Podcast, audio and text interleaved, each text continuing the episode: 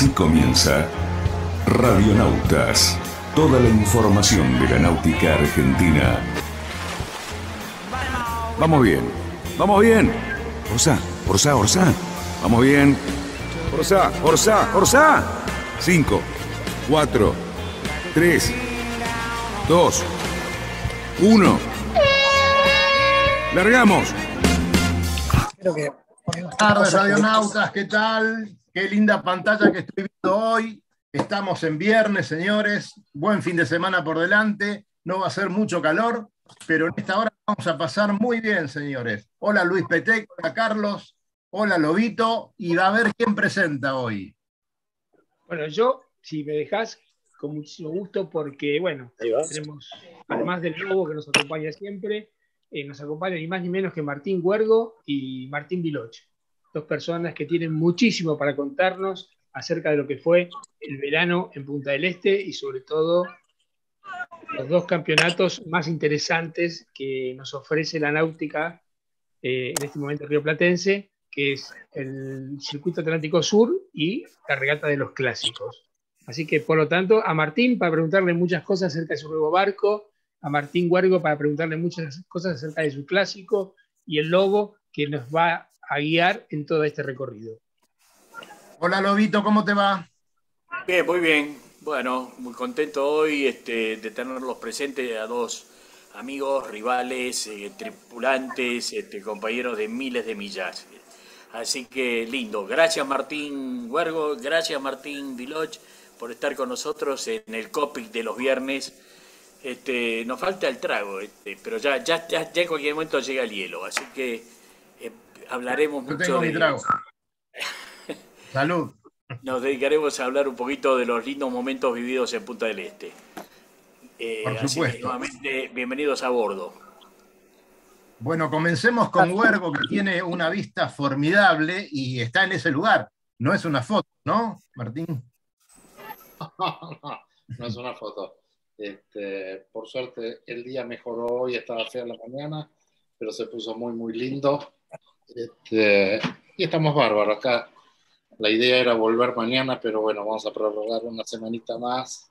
La estamos pasando bien, así que este, aprovechando que está barato.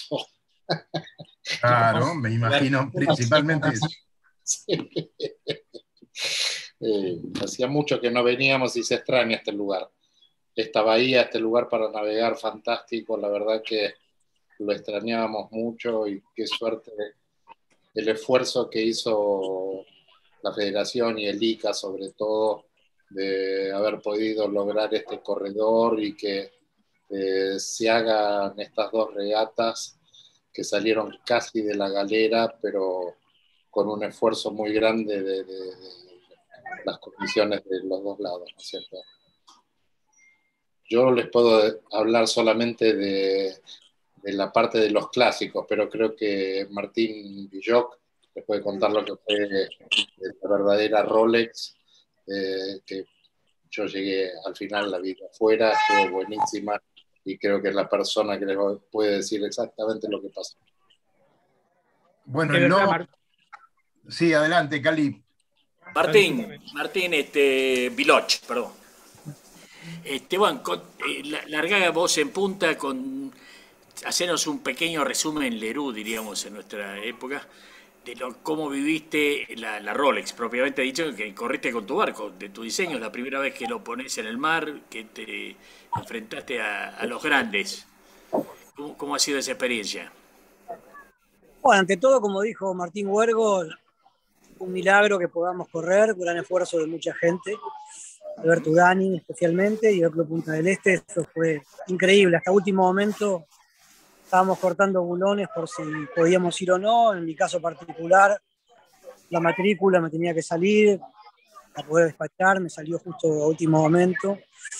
Así que bueno, después de eso fue todo hacer trámites con calor, pero bueno, con una satisfacción enorme de, de poder ir y siempre expectantes de que en algún momento nos digan, che, el esfuerzo fue grande, pero no van a poder. Pero bueno, por suerte se pudo, el tiempo no acompañó mucho, pero pudimos correr unas regatas, todas las regatas, con buen viento, lindas regatas, muy justas todas.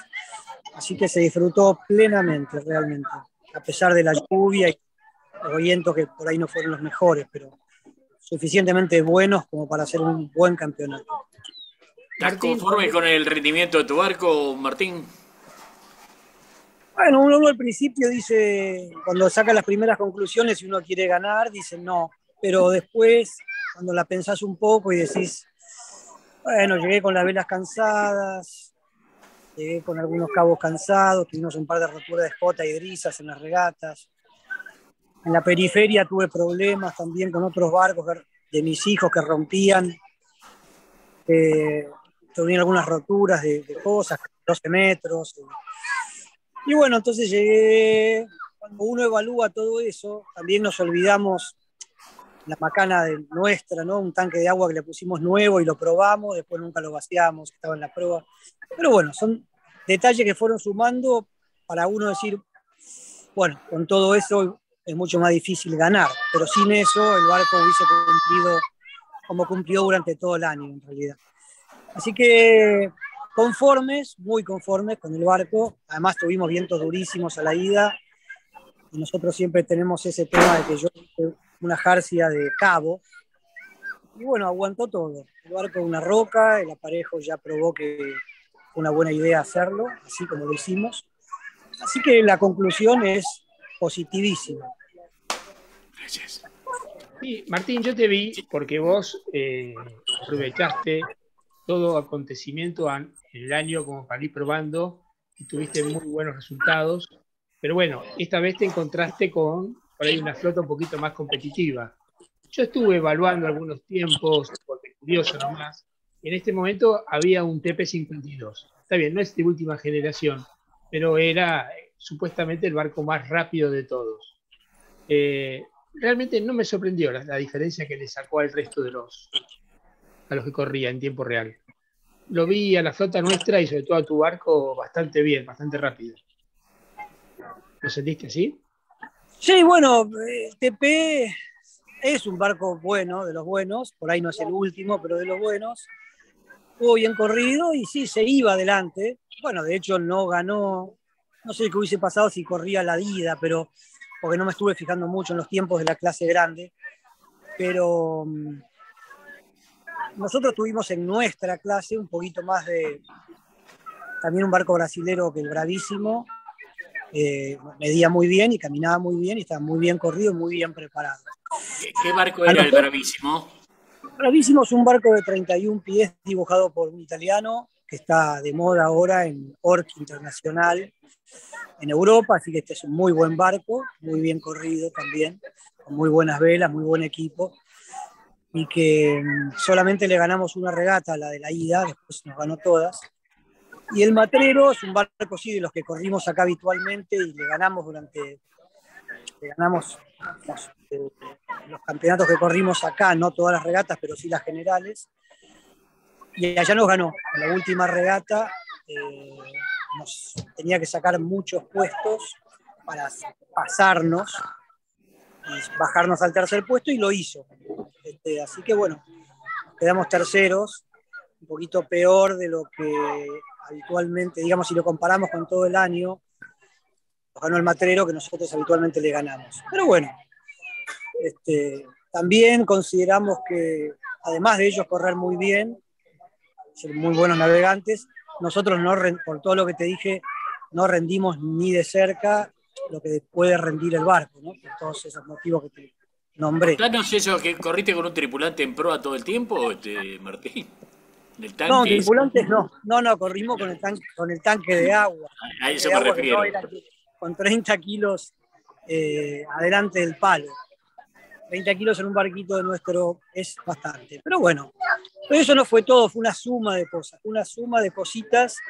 Yo creo que lo que más nos tiraba para atrás, nosotros tenemos las mismas velas desde hace un año y medio, todo el mundo sabe todo lo que corrimos, un año y medio corriendo el circuito de la SIC y el circuito de, de ORC. O sea, tenemos muchísimas regatas corridas. Si bien conseguimos unos buenos sponsors para este circuito, fue muy último momento, no, no hicimos velas nuevas. Bueno, tenemos que evaluar, yo como diseñador, por supuesto que como propietario, no estoy 100% contento con el resultado. Como diseñador y constructor, digo, más no se le puede pedir, no seas malo al barco. Así como lo presentaste, un poquito manco, es un buen resultado. ¿Nos podés contar eh, los detalles de tu barco? Eh, ¿Qué eslora tiene y en qué se destaca principalmente? es un barco de 10 metros 15 de largo, 330 de ancho, manga 2 metros de calado. Es un barco diseñado, o sea, no es un barco planeador, es un barco con tangón, un barco pesado para la eslora, lo que sería un peso típico de IOR, de un barco de, de esa eslora en flotación, digamos. No es un barco planeador, sí barrena muy bien y su fuerte es encenida. Encenida con calma especialmente con muchísimo viento. Sufrimos un poquito en los vientos intermedios, ya lo sabíamos desde acá. Cuando no hay ola, o sea, hay un viento creciente de calma hacia viento entre 9 y 13 nudos, al barco le cuesta mucho defender el rating, porque el barco está tiene materiales exóticos que empiezan a funcionar y a dar su resultado cuando hay mucha ola. Es un barco que tiene presos muy concentrados. Cuando no puede aprovecharse de esas situaciones climáticas, como el viento o la ola, es donde el barco saca mucha ventaja contra el viento y la ola, y se ve, es, nos cuesta más, ya lo sabíamos. Y allá, bueno, o sea, se puede dar, se dieron todas regatas de viento de tierra, sin ninguna ola, y así todos nos defendimos, yo creo que bien. Como te digo, como propietario, uno dice nada. Pero como después si, lo, evalúa más científicamente y ganar era muy difícil de la manera que, por los vientos y por... por Acá viene mi último... desmerecer a todos ¿El barco está cumpliendo tus expectativas del proyecto? Sí, altamente a proyecto del barco ya como que, a ver, algo pasó. El barco... Ah, ok, ok. Este, no, el barco ya estamos conformes, caminó bien durante un año y medio, ganamos el anual de FIC, el anual de ORC, eh, medalla de oro, campeonatos argentinos, la Rolex del año pasado. El barco ya estamos conformes, pero me dejé estar un poco con. No me dejé estar porque me olvidé, sino porque había que poner un presupuesto que no lo teníamos a la hora de afrontar este campeonato. Bueno, lo afrontamos como pudimos y sufrimos las consecuencias de encontrarnos con rivales con barcos un poquito mejor preparados y buenísimas tripulaciones, que lo son. Los barcos de punta están todos muy bien tripulados. Martín, ¿se vienen, más barcos, ¿se vienen más barcos como ese? Porque a mí me parece que estás hay mucha gente mirándolo muy de cerca y con muchas ganas de algo parecido o estás evolucionando en otra cosa nueva? No, no, o sea, yo ya tengo un barco dibujado, que es la evolución de este barco, ¿no? De 40 pies. Ya lo tengo dibujado, todos los planos, absolutamente, y es muy parecido, pero una evolución. Eh, un poquito mejor medidor, un poquito, tiene muchos detalles de fórmula mejores, para que el barco mida un poco mejor, digamos, eh, en general. O le tengo mucha más fe que a este, digamos, aunque este fue una. hace tiempo que no dibujaba un barco de regata, hace como 15 años. Así que bueno, muy, sí hay algo. Pero esto yo lo hice para que reactivar mi estudio de diseño naval, ¿no? De Jock Servo, ¿no? Con Paco Servo, que es mi socio. Y realmente lo reactivamos porque hemos tenido en este último cuatro, estamos dibujando cuatro, cinco, seis barcos nuevos no ninguno del estilo de regata. Hemos, estamos dibujando un barco que es un Match 30 este, moderno, es un barco muy planeador, de mucha vela, muy estable. Estamos dibujando un barco para un astillero acá de 27 pies también. Estamos dibujando un barco para China y otro, y otro dinghy para acá. O sea, tenemos, logramos un, reactivar la cosa, pero lo que a mí más me gusta, más me divierte, es un barco de regata y por eso he dibujado ya el, sucesor de este barco que tiene 40 pies. Pero bueno, estamos esperando un poquito a, que, a tener un poco más de viento. Claro. claro. Y, bueno, te, estamos, estamos exprimiendo un poco porque como estás de tu iPhone, eh, y comentaste que a lo mejor te alcanzaba la batería, te estamos exprimiendo ahora, ¿viste? Al principio del programa. Sí, pido mil disculpas porque no lo cargué, me olvidé en el auto cuando venía para acá de cargarlo, perdón. No, no, no te preocupes que está todo bien. Ahora, ahora vamos a seguir con el lobo para que nos cuente también y, de paso continúe con la charla, pero ¿cómo te sentiste, lobo, sin haber estado en Punta del Este, con, permiso justificativo? Bueno, no, fue, fue muy especial porque eh, me coincidió con una convalecencia de una cirugía, así que este, estaba con el teléfono permanentemente abierto, esperando las informaciones de, Claudio Cambria, que realmente un campeón, como nos iba, este, casi de, de, boya por boya nos iba transmitiendo el campeonato. Pero bueno, propongo que trabuchemos por un rato y pasemos. Ya, hemos ya corrimos la Rolex y ahora vamos a correr la Rulex. Martín, un especialista en eso. Martín Huergo, ahora, sí. Contanos la experiencia vivida en el horizonte, qué lindo otra vez el horizonte se llevó las palmas ahí en una dura lucha contra el, el Chepino. Este, y, y, lo lindo que fue en un proyecto medio eh, de último momento en que se juntaron las ideas, la energía, la buena onda y pusieron al horizonte la línea de largada. Contanos todo eso, Martín, por favor. Huergo, Martín. nació de la base de Juan, de Félix Noguera y Pepe Frers, Tincho, Alberto Urani, que somos un poquitito la, base veterana del Juan de, eh, nos ocurrió a ver si podíamos alquilar, entre paréntesis, el horizonte, cosa que su dueño Juan Bol se negó totalmente. De ninguna manera, el barco es de ustedes. No se alquila, el barco se los prestamos eh, a condición de que, por supuesto, integremos a la parte uruguaya que no lo hubiéramos podido hacer de otra manera, que son espectaculares. Nico González, que es el encargado del barco, tiene armada su tripulación acá. Este, y bueno, la verdad que encajaron muy bien los engranajes. El, día que, el primer día que salimos a hacer un mini entrenamiento, eh, ya nos llevábamos como si nos conociéramos de toda la vida. Yo había prometido ya no correr nunca más, pero cuando me hablaron del horizonte, de que venía este proyecto y bueno, arriba del barco otra vez y a navegar por esta bahía, que es buenísima. Así que por suerte salió redondo. Eh, competencia contra el Chipino, todas las regatas, palo y palo. Acá se juntaron pocos barcos, pero vinieron todos barcos lindos y buenos. Estaba el Malón, el Gorría, el Chipino, bueno, el, Horizonte, el Vendaval el Bonanza, vino el Bonanza, también el Farnet, barcos chicos que les costó mucho venir y bueno, este, por suerte vinieron y nos divertimos todos. Ya saben que los clásicos no es la Fórmula 1 ni como se corre en la Rolex de verdad, como corrió Martín lo estaba contando hasta recién. Acá en los clásicos hay una un espíritu diferente, una camaradería diferente. En las largadas, bueno, tuvimos una largada apretada con el chipino que eh, Martín, por supuesto que nos perdonó la vida, maravilloso, como se tiene que hacer en los clásicos. Pero estuvo muy, muy buena, muy, muy, muy divertida, muy buen tiempo, mejor tiempo que en la Rolex. Tuvimos una semana de vientos parejitos, buen sol y muy buena temperatura.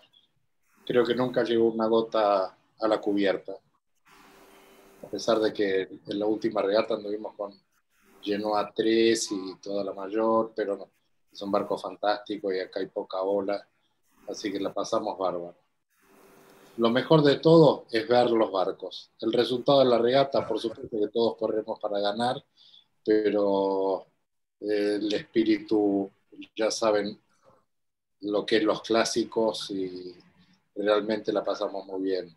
Esa foto que están poniendo ahora del Challenger, que todavía no sé cómo se pronuncia, ni qué quiere decir. Sale, sale del nombre del diseñador, Martín. Ah, sí. Y del astillero. Y del astillero, ¿sí? Del astillero. Y del Este, nombre del diseñador, sí, exactamente. Bueno, Es creo que. Huergo, eh, Viloch te lo puede decir mejor que nosotros, pero sí. Sí, Está, no, está- está muteado, Martín Viloch.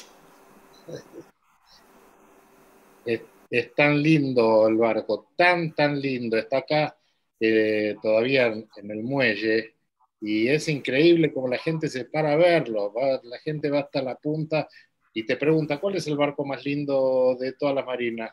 Y ahí están todos viéndolo. Es espectacular que hayamos podido navegar con este barco y verlo tan de cerca y que lo corran chicos tan jóvenes.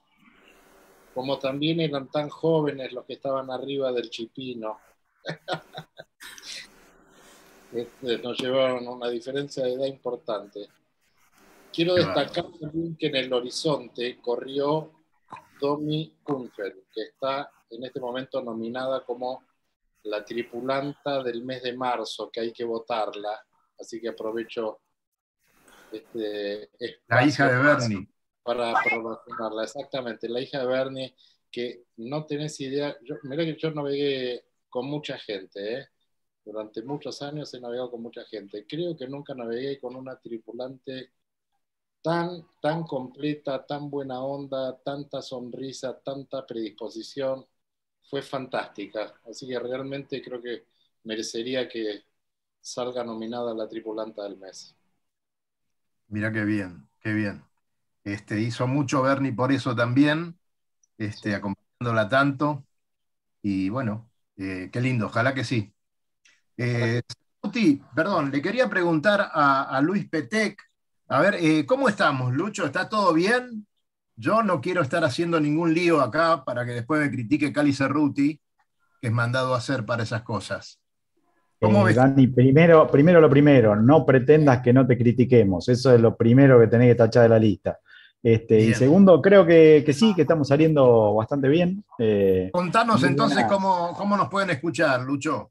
Mirá, como siempre, súper, súper sencillo, radionautas.com.ar, ingresan a nuestra página donde van a tener eh, la lista de todos los podcasts y los enlaces, ¿sí? Con sus loguitos respectivos a nuestras redes, Facebook, Instagram y Twitter, y al canal de YouTube, en donde van a tener todos estos programas, algunos especiales, algunos videos entretenidos de, de nosotros. O sea, si les gusta, ya es otro tema. Este, así que, bueno, nada, con eso, Bueno. todo, todo predispuesto para que nos sigan.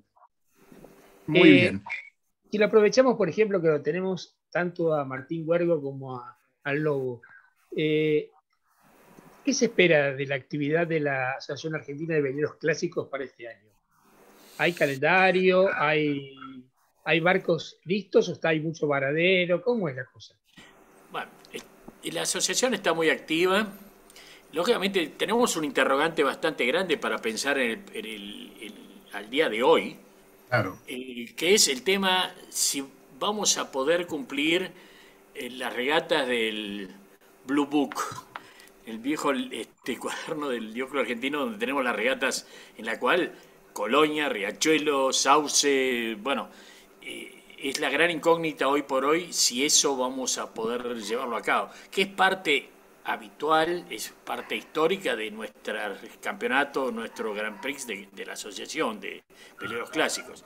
Ojalá que sí, ojalá que estas gestiones que se están realizando sigan adelante. Ya, eh, bueno, no, voy a entrar mucho en la polémica del tema este de- del canal este, sanitario y estas cosas de ingreso al país y de egreso, esperemos, se abrió Dársena Norte, eh, evidentemente para que todo esto siga funcionando va a tener que agilizarse, no ser tan burocrático, este, bueno, de eso va a depender. La- eh, lo que sí, la asociación está muy firme, este, hubo ocho barcos que hicieron un esfuerzo muy grande por llegar, nueve barcos por llegar a, a- a Punta del Este. Este, muchos nos quedamos en la marra este, por diferentes motivos, pero los barcos están y estoy seguro que en, en las primeras regatas que creo que ahora en marzo ya tenemos, este, la flota va a estar en la línea de largada. Tenemos muchas ganas de correr.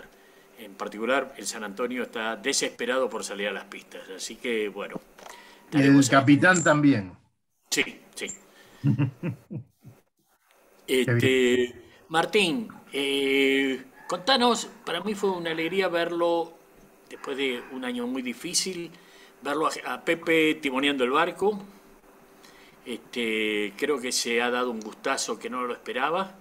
Este, ¿Cómo, lo, cómo lo, vivió él a bordo? ¿Cómo podés contarnos de, su, de este momento tan especial que vivió Pepe en, Punta del Este? Bueno, no, fue un, placer para, para, él y para todos nosotros, por supuesto, y fue una de las cosas que me impulsó a subirme al barco. Cuando me llamó eh, en el mes de noviembre, yo justo estaba en el sur con las mil millas de, con autos clásicos. Me dijo, mira, estoy con esto, qué sé yo, no me acompañas. Y, instantáneamente le dije que sí, sabía de cómo estaba y cómo, cómo venía la cosa. Y le dije, sí, desde ya, quieres estar este, este, bueno, vamos, vamos para adelante. ¿Y qué hay que hacer? Y hacemos esto.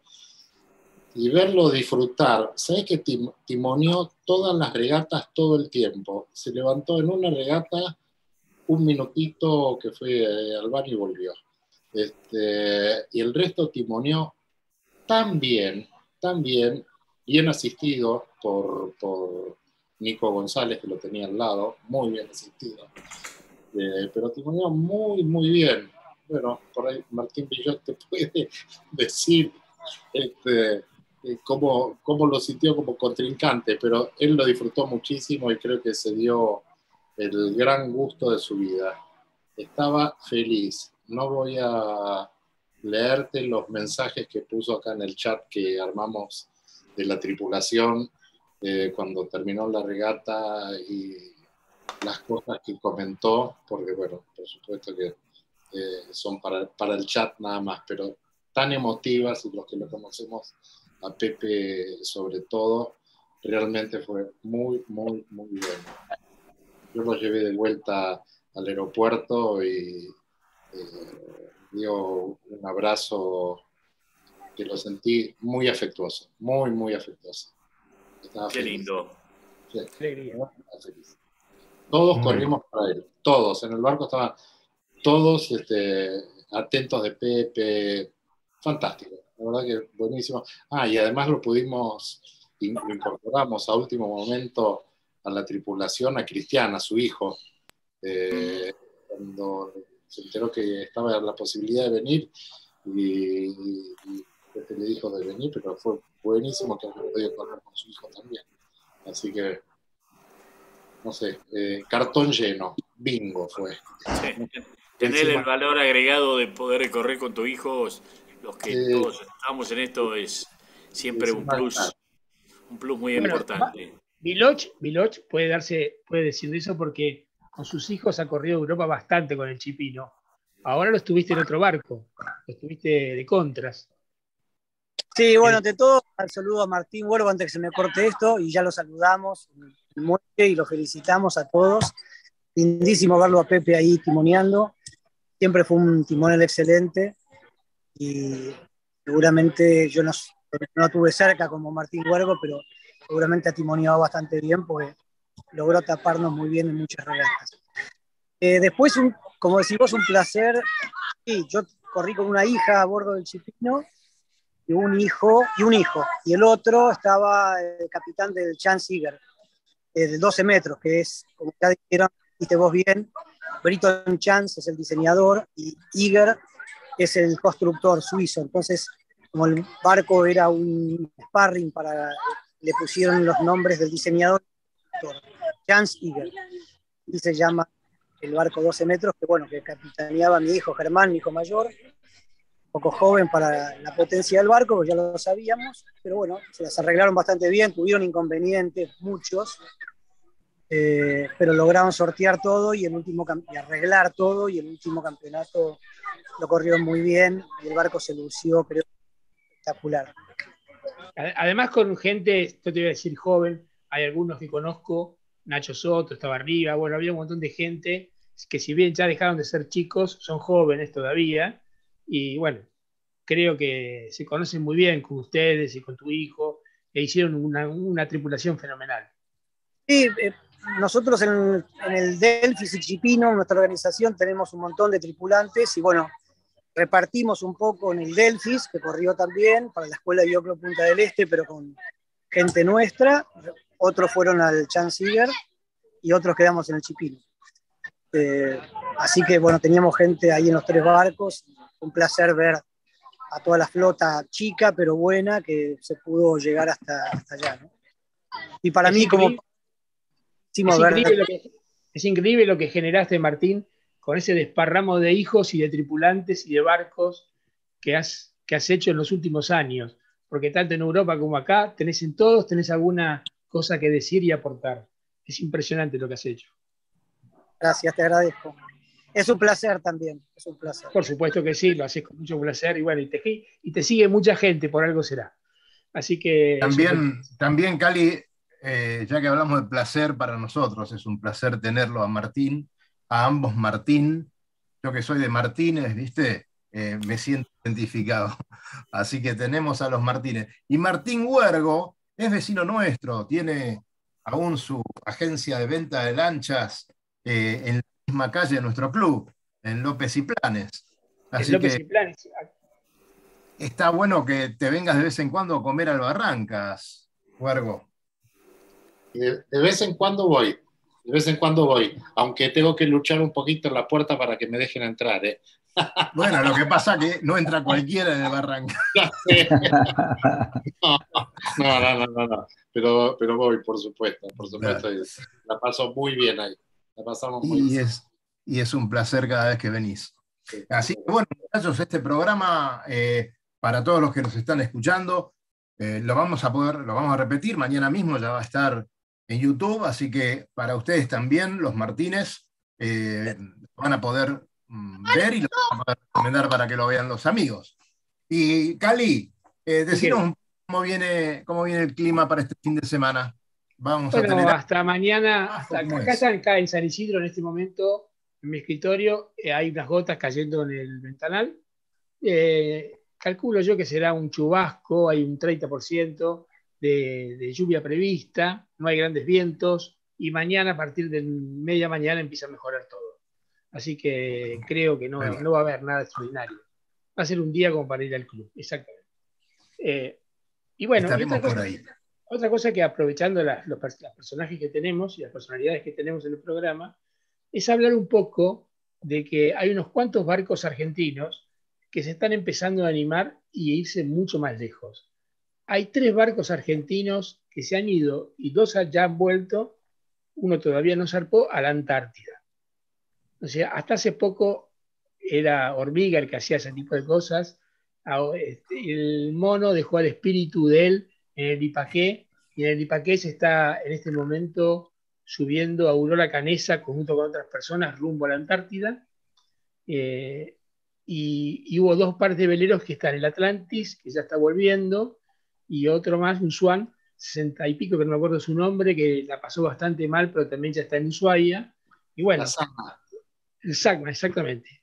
Y bueno, eh, me alegra muchísimo que todas esas tripulaciones empiecen a buscar nuevos horizontes, que se suman a unos cuantos que ya han hecho el recorrido para el lado del sur, llegando hasta Ushuaia. Nosotros conocemos dos, o sea, que han ido y bueno, y han vuelto. Y bueno, marcando un poquito y corriendo un poco el límite de lo que es lo habitual para navegar. Cosa que me pone muy orgulloso y muy contento. O sea que sí, muchos navegantes a Mar del Plata ha habido este año. Montonazo de gente. Mucha gente. En el Asana eh, fue Luis Jiménez. Luis Jiménez es el dueño del Tinto y que se lo recomiendo eh, para que le hagan un interview a él porque es interesantísimo eh, todo lo que hizo, fue publicando en Facebook cosas muy lindas.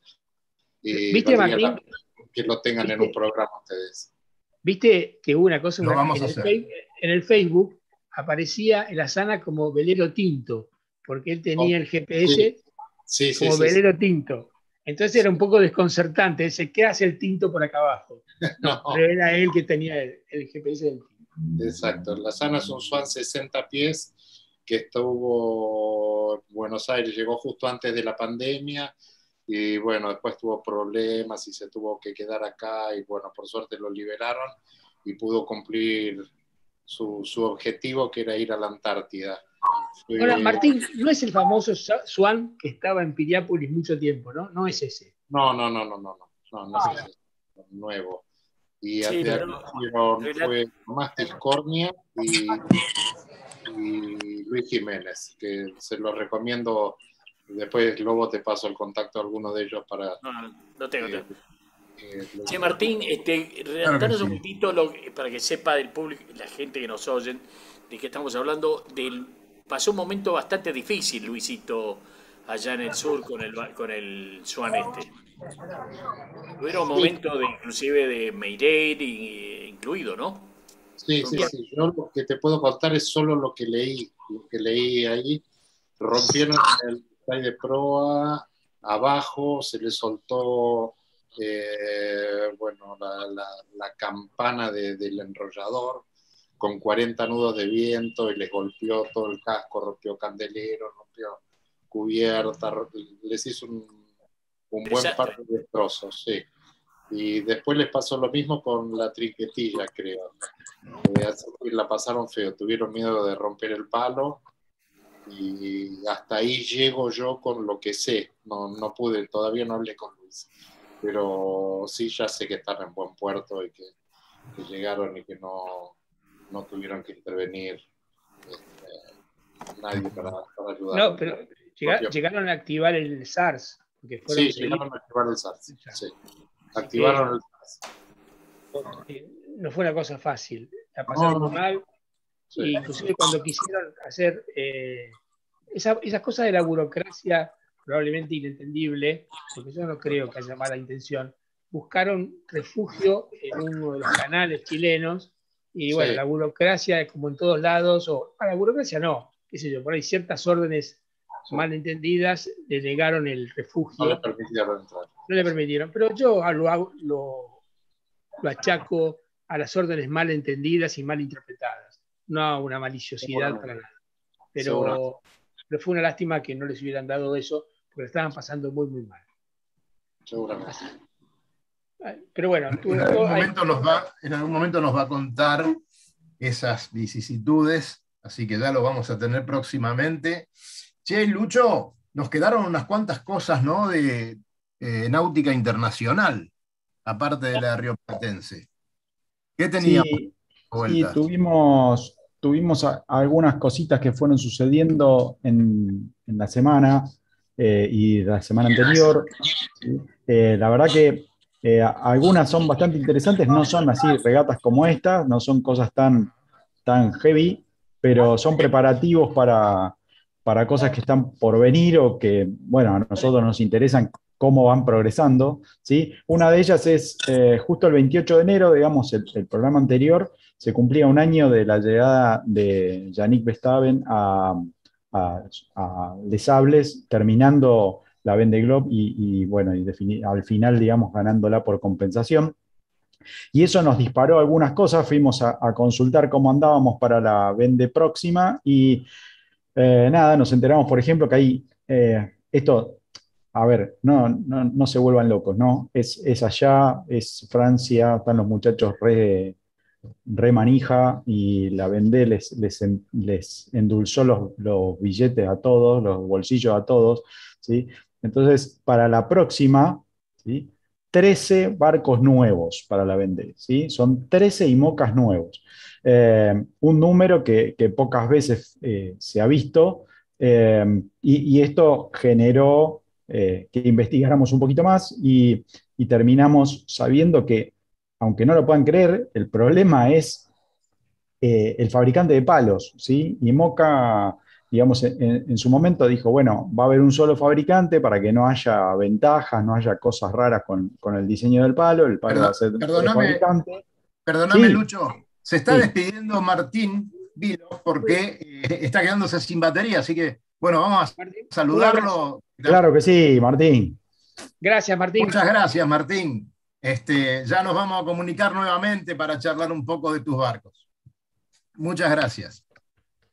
Gracias, Martíncito. Nos estamos viendo. Un abrazo, Martín. Estás muteado. Sí, está, está muteado. Eh, perdón, Porque No, Continúe. Nada, nada, nada, tranquilo. Eh, la verdad, me- menos mal no, no había visto porque estaba viendo mis apuntes y no había visto la- la- las señas de, de Martín. Este, bueno, eh, nada, es- esto que se da eh, en, en Europa eh, es un solo fabricante, los palos no dan abasto, ¿sí? La Transact Babré, eh, hubo un par de, de desarbolados que necesitaron palos nuevos eh, fueron a reclamar al fabricante, el fabricante no tiene, está con los pedidos que tiene. Así que, señores, eso pasa en todos lados. Están viendo a ver si van a meter una segunda matriz para sacar eh, el doble de, de palos que tenían programados y a ver si llegan este, con, con la programación de los fabricantes de los barcos nuevos para meter los 13 mástiles que necesitan para estos 13 barcos nuevos. ¿sí? Tanto También que... tienen problemas por allá, ¿eh? Sí, sí, son, son otro Los tipo de problemas, pero digamos, pero sí tienen problemas. Este, eh, es más, para, para que se den una idea, que nosotros siempre andamos diciendo, che, eh, pro- proyectar el tema de, de técnicos que, que conozcan la, la fabricación en plástico, en, en fibra de carbono y qué sé yo. Bueno, allá están con el mismo inconveniente. El fabricante está pidiendo a los gritos, este de los palos está pidiendo técnicos, este, porque no hay hay una demanda de, gente que conozca de la parte de fabricación, no de arquitectos, no de ingenieros, no de. Sí, señores, que, que sepan eh, poner un herraje, que sepan montar este, un, instrumental y sé yo, así que están un poco desesperados con ese tema. Un detalle que les quería dejar, eh, como para que empiecen a pensar con esto de los IMOCA, eh, pongan en escala un poquito. El otro día hablábamos que, bueno, eh, cuánto salía por ahí un IMOCA usado y qué sé yo. Bueno, un palo nuevo, ¿sí? sin impuestos, sale 200 mil euros. ¿sí? Quieren un palito nuevo para poner en el barco, 200 mil euros, un palo nuevo de un IMOCA 60. Si van por el usado, que aumentaron un poco de precio porque justamente no hay nuevos, ¿sí? están en 90 mil más o menos. ¿sí? Así que eh, ya saben, si tienen uno de aluminio por ahí que puedan repartir, capaz que lo ubican bien. ¿ok? Eh, Bien, no. eso, eso un poquito por el, por el mundillo de los IMOCA y de la Vende Globe, eh, o, va, no solo de la Vende Globe, sino de todos los, los circuitos que hacen los IMOCA. Eh, por otro lado, acá le voy a tirar un datazo que supongo que Cali por ahí ya lo chusmeó, pero le va a encantar. Es, se viene eh, Race Around, ¿sí? que es Sí, una, una regata de vuelta al mundo, pero de Class 40, Cali. Ya estamos, ya estamos. Ya en cualquier momento se viene la vuelta al mundo con H20, pero por ahora llegamos a los Class 40. ¿eh? Este, así que si conseguimos un Class 40, nos, nos prendemos y nos damos una vueltita al mundo. Eh, Y bien. a los mini le falta poco. Y a los mini, sí, hacen, ¿eh? Le, le están, están flojitos de papeles para los mini para dar la vuelta al mundo. Este, por eso creo que los Class 40 van a, van a picar en punta, van a tener este, bastante repercusión. Eh, ya hay un montón de ruido, falta todavía, y, y- y ya los muchachos. es- esa, a ver, para ponerlos un Luis, poco en contexto, esas con escalas, eh, no, Luis, no es yo en una el vez, Excel. estando en el puerto que está abajo del señor Huergo, Ajá, era un marzo, en, ese, en esa época se corría la Barcelona Around, eran dobles. claro. Y llegaron La, cuatro Barcel- clase la Barcelona 40, World Race. World Race, exactamente. Y llegaron cuatro clase 40 bastante antiguos, que llegaron una mañana de marzo, yo estaba allá por Punta del Este, y era, no sabes lo lindo que era. Me acuerdo que además nos preguntaron dónde podían ir a comer y les invitamos a un restaurante a comer, que estábamos ahí, y nos estaban contando sus peripecias. Eh, son unos barcos excepcionales. Estoy hablando 10, 15 años atrás. Si ahora con la evolución esos barcos nos pueden dar un espectáculo extraordinario. Imagínate ver a Jan Lipinski llevando su, su Credit Mutuel. Este, la verdad que eh, sería para alquilar balcones o por lo menos para alquilar este, esa ventana que tiene Martín, que se ve todo el puerto, este, y tenerlo bien cerquita, ¿no?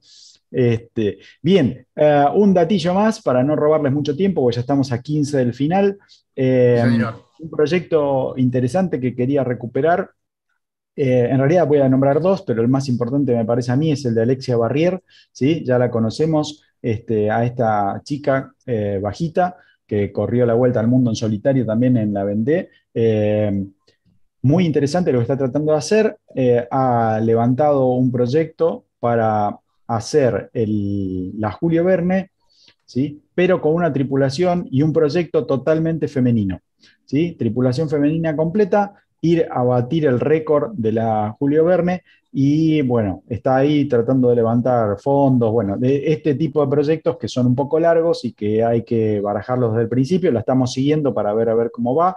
Por ahora Obviamente está bastante Génesis recién, está muy arrancando, pero está muy, muy interesante. Eh, así que, bien, enganchaditos por ahí también con ello, vamos a estarla siguiendo, no, no semana a semana, porque todavía no hay mucha información, pero ahí está. Eh, nuestro amigo Alex Pella, el de español, ¿sí? cruzó Cabo de Hornos, eh, así que ya está del otro lado, tuvo que tomar un poco de reparo, no sabemos si tuvo algún daño, todavía no, tuvimos noticias de, hoy. Tuvo muchos daños sí, no, no, pero digo, estuvieron esperando la ventana para cruzar, por lo tanto se quedaron del lado argentino, ahí a resguardo un poco de la, isla de Tierra del Fuego, pero encontraron un hueco para pasar, estuvieron medio de ceñida, una cosa que al trimarán no le gusta para nada y no lo querían romper ya ahora, digamos, todavía están muy en el inicio, pero bueno, lograron cruzar eh, Cabo de Hornos. Eh, pasaron a otro lado y se metieron entre unas islas chilenas, supongo que por el tracking es algo que están esperando o reparando. ¿sí? Por eso digo, nos faltó un poquito de datos de hoy para saber por qué eh, están ahí quietitos. Supongo que también es por una cuestión de una condición climática. Eh, achicaron muchísimo la, se achicó muchísimo la distancia, le llevaban más de mil millas a su contrincante virtual, que era el anterior récord, y ahora creo que están en algo de 400 nada más. ¿sí? Así que perdieron en este cruce del Cabo de Hornos unas 600 millas de ventaja, pero bueno, nada, esperemos que las recuperen en el Pacífico. ¿sí? Me parece que hay, rumores, de fisuras. Hay rumores de fisuras. ¿eh? Ah, bueno, bueno. Eh, a, ver, tengamos en cuenta que es un barco reciclado, que es un barco que no estuvo con mucho tiempo de preparación, solamente estuvieron tres meses preparándolo exhaustivo para, arrancar. Eh, y ellos, digamos los dos, tanto eh, Alex Pella como Román Piliar, lo nombran todo el tiempo, cada vez que pasan sus reportes, dicen que, bueno, están todos los días con la valija de herramientas retocando, arreglando y corrigiendo siempre alguna cosita, porque, bueno, es un barco que tiene, tiene lo suyo. Eh, y, bueno, conocemos a, a Alex Pella, digamos, no creo que sea de eh, achicar vela muy fácilmente, es un tipo que le gusta ir bastante fuerte y bueno, está tratando de batir un récord, así que no va a andar achicando. Eh, bien. Bien ahí. Eh, ¿Qué te queda? ¿Qué te queda, Lucho? Me queda una cortita y, y, los, dejo, que es no, quédate igual, ¿eh? no te hagas. No, no, pero digo, con la, con la cosa internacional los dejo. Eh, va, igual, la, Rolex y los clásicos son internacionales, che, eh, esta vez estamos internacionales todo, el programa, la verdad. Este, hacía mucho que no teníamos internacionales del Río de la Plata, estábamos con internacionales siempre de Europa, de todos lados, ahora tenemos internacionales locales. Bien, Shirley Robertson y Di Cafari. Di Cafari no necesita presentación. Shirley Robertson googleenla un poquito, pero también otra chica que tiene eh, mucha chapa. Eh, van a, esto me hubiera gustado tenerla Fabián Conte, pero bueno, como nos está esquivando, no sé si está de vacaciones o anda con alguna otra cosa entre manos, este, pero eh, van, van a, tratar de dar la vuelta a las islas, ¿sí? también para batir un récord en dobles con un Sun Fast 3300, un barquito que ya vimos varios corriendo la Fastnet. ¿sí? Este, y la verdad que nos llamó la atención. Eh, veníamos siguiendo a Dick Cafari que iba a hacer eh, la regata de la Fastnet con ese barco y resultó que, bueno, rompieron porque las condiciones climáticas se dieron y también, digamos, eh, el, par ese de Dick Cafari con su compañero masculino no eran de, de achicar vela y bueno, rompieron y se tuvieron que ir a puerto antes de, antes de terminar, ni siquiera llegaron a la roca. Pero otra vez intentan un récord con este, este modelo de barco, el Sunfasted, que es un llenó, y vamos a ver, a ver, no sé, qué nos dice Fabián cuando lo podamos retomar, a ver qué onda, por qué están tan entusiasmados la gente con este barco para, para batir récords de dobles. ¿sí? Eh, y con eso, esta semana de internacionales lo cerramos. Bueno, yo te hago una pregunta, bueno, a todos. Eh, ¿Ven los ocho escalones ustedes de vez en cuando? Ese programa de preguntas y respuestas. a veces, a veces. En el programa de ayer o antes de ayer, este, estuvo Cecilia Carranza como este, haciendo preguntas a los participantes. Y bueno, llevó un ratito nuestro deporte a, la tele.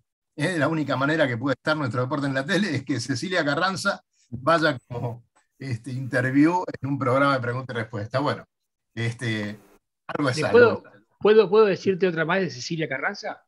Dale. Eh, nosotros en el, en el, club nuestro tenemos un, proyecto que nos llena de orgullo que se llama Capitanes de Barrio, que es la integración de chicos de los asentamientos que tenemos por acá por San Isidro, de la Cava y de acá abajo de Martín Omar, con algún tipo de, de, de preselección, los estamos incorporando a la flota de Optimis, con excelentes resultados. Y todo el éxito que esto va teniendo va generando muchas simpatías y por lo tanto muchas donaciones. El otro día pasó Santiago Lange con su catamarán, vio el entrenamiento, detuvo, paró el catamarán, subió a cuatro chicos y los llevó a dar una vuelta. Y bueno, de vuelta, imagínate a los chicos navegando con él. Y Cecilia, Carranza, Cecilia Carranza mandó al club un enorme bolsón lleno de su ropa deportiva para que sea vendida y todo lo que se logre sacar, o, digamos, todo lo que se logre recaudar, pasa a capitanes de barrio. Así que eh, habla de la generosidad de estos dos personajes que están ayudando muchísimo y de un montón de gente en el río que está demostrando su simpatía. Anda dando vueltas por ahí un sponsor que quiere ser anónimo a toda costa, que nos va a donar dos gomones con sus correspondientes motores fuera de borda de 40 caballos para la flota de capitanes de barrio. O sea, estamos hablando de una generosidad bastante extensa. Y bueno, eso nos pone y nos llena de orgullo. Muy bien, muchachos, la verdad que gran programa. Hasta ahora no sé qué va a pasar en los últimos ocho minutos que quedan, pero a Martín tendría ganas de, hacerle que haga alguna reflexión, ¿no? Un poco de, siempre se lo preguntamos al lobo, pero ahora que tenemos a vos, y la verdad que tenemos una cantidad de barcos clásicos y una cantidad de otros barcos que podrían llegar a serlo, ¿no? Si sus dueños lo, pudieran recuperar. ¿Vos cómo estás viendo todo este movimiento de, esa gente con mucho sacrificio? Este, trata de mantener esos barcos tan lindos y, que tanta satisfacción le ha dado a sus dueños, ¿no? Ah, el, el, trabajo de los barcos clásicos, por supuesto que es una pasión, es una pasión.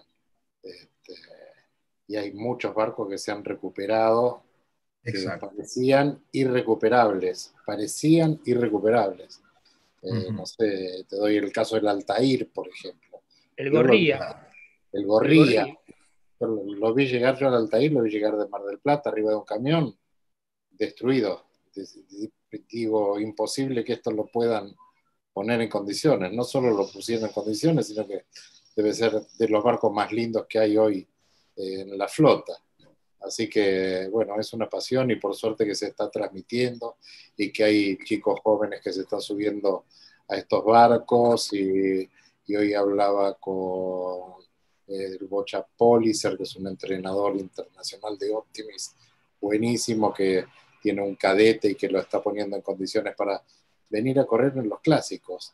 Pensá que acá no existe eh, nosotros en el, barco nuestro, en el horizonte, eh, corrimos con eh, gente que es profesional y vienen a correr acá y no cobran, no, es que no cobren un peso, sino que piden subirse, piden subirse, ah. se divierten y la pasan muy bien. Y nosotros aprendemos de ellos porque nunca está de más este, volver a la fuente, ¿no? con esta practica con Domi, no sabes el placer que es. Y otra cosa les digo de Domi. Domi es la entrenadora de Santi Lange acá. Santi sale todos los días, nueve y media, diez de la mañana. Yo, por la ubicación que tengo acá en este lindísimo departamento, te imaginas que tengo controlado el puerto. Y lo veo salir todos los días con dos botes de goma y en uno de ellos va Domi. Este, entrena eh, cuatro o cinco horas, vuelve eh, pasado el mediodía y después se sube una bicicleta, eh, Santi con su, tripulanta y siguen entrenando en bicicleta. Es una cosa de loco lo que hacen los olímpicos, nosotros no tenemos ni idea, ni idea, ni idea, exacto. de lo que es el laburo que hacen no todo el año, cuatro años antes de. ¿eh? Porque él se está entrenando hoy para las próximas Olimpiadas, que son dentro de tres años y medio. Y ya lo están haciendo hoy y a fondo. Así es un esfuerzo muy, muy grande. Sí, realmente, realmente es así. Y bueno, eh, es un ejemplo. Y hay mucha gente que lo quiere parar, Martín. Sí, sí, sí. Vamos, muchachos, ya está, bueno. Este, no, no, no, no, es imposible. Es Sufren con, con, él. Impresionante. Es impresionante. Y los clásicos yo creo que cada vez este, van, van, a estar, van por más, van por más. Eh, en, este, en, este, momento en el varadero de la Argentina se están restaurando, y muy bien restaurados, dos Wetzolen que tenían que tenían sentencia de muerte. O sea, ya de, certificado de defunción. Y este, realmente recuperar dos Wetsolen, que son barcos de la década del 29-30 por ahí, este, realmente va a ser un recuperar un patrimonio náutico muy, muy importante, muy lindo. Lobo, ¿pudiste hablar con, eh, con Madryn por el barco ese? Mira, sí, este, vos sabés que a ese barco hay que dedicarle un programa completo. Por supuesto. lo que averigüé. La historia de ese barco, este, me hago referencia a un barco que apareció en Puerto Madryn, un doble proa de unos 9 metros, un metro, dos metros de manga. Una historia hecho en, hecho en Alemania, este, que pasó a Suiza, de Suiza vino navegando hasta, el, hasta, hasta Ushuaia. No, no. Este que está buscando la foto ahora, ¿eh? Este que está buscando la foto. Estoy, en eso, estoy en eso. Voy a ver si lo engancho antes de que te cerremos. Un barco que al final fue abandonado en, Puerto San Julián, de ahí fue a parar un galpón. Mira, es una historia maravillosa de un barco muy, muy lindo. Y bueno, este, por suerte, este barco ha tenido la suerte de caer en manos de un padre y un hijo apasionado, lo están restaurando y teóricamente mañana va a ir al agua por primera vez después de muchísimos años. Así que estoy en contacto permanente con ellos para ver cómo se va a vivir esa experiencia mañana. Vos sabés que cuando estuve en Madrid en noviembre y, lo vi, eh, no lo podía creer, realmente empecé a preguntar, me dijeron que el dueño no estaba en Madrid, eh, como hicimos el programa desde allá, eh, bueno, entrevistarlo, por supuesto, pero no estaba en Madrid. Así que bueno, me alegro de que, de que hayas podido recabar más información y ahora voy a pedir fotos para, para mañana. ¿no? Eh, estate, tranquilo. No es este. Este, es este, es este. Sí, pero, pero le han cambiado la, carroza. la carroza. Acordate que el de Madrid tiene una carroza eh, eh, no, perdóname, es este, es este con la carroza así, le cambiaron el Copic. Es este. Eh, le cambiaron el Copic porque el hombre que lo vino navegando de Europa con este fideo fino, que es un dragón un poquitito, este, le anuló el Copic. Había cerrado. Y le, hizo, le hizo una cúpula de, acrílico también, que es la que se... Correcto, bueno, todo eso se lo han sacado ahora.